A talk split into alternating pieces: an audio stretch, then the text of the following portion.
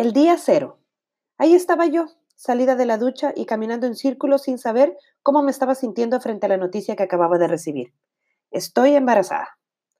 Ese instante mi corazón acelerado daba botes de mi pecho, mis nervios encrispados, mis ojos parecían platos, estaba alterada y mantener un diálogo con mi gato Punk fue lo más cuerdo que estaba haciendo en ese momento.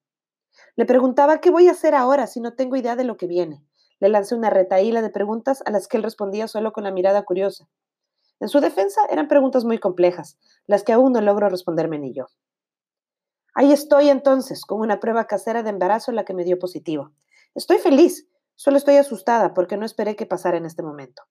Me casé hace unos pocos meses, aunque en realidad fue el pretexto para celebrar en grande con la familia y los amigos nuestra firme decisión, que ya la tomamos hace cinco años.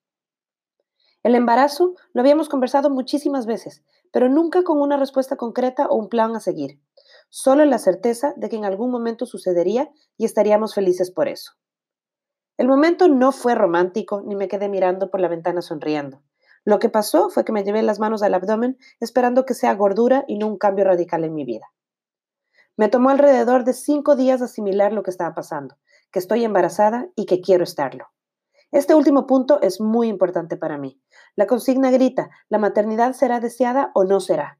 En mi caso, con muchísimo miedo, la deseo, la deseamos. Esa mañana lloraba del susto. No quería darle la noticia a Juan Pablo hecho un mar de lágrimas. Hice lo que cualquier mujer en mi situación haría. Llamé a una buena amiga. Solo esa voz fuera de una misma que reconforta y tranquiliza. Gracias, Laura.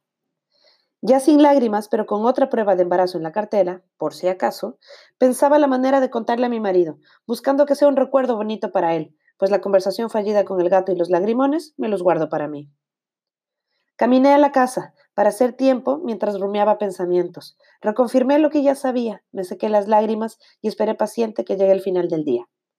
Cuando él llegó, lo vio, se emocionó y no lloró.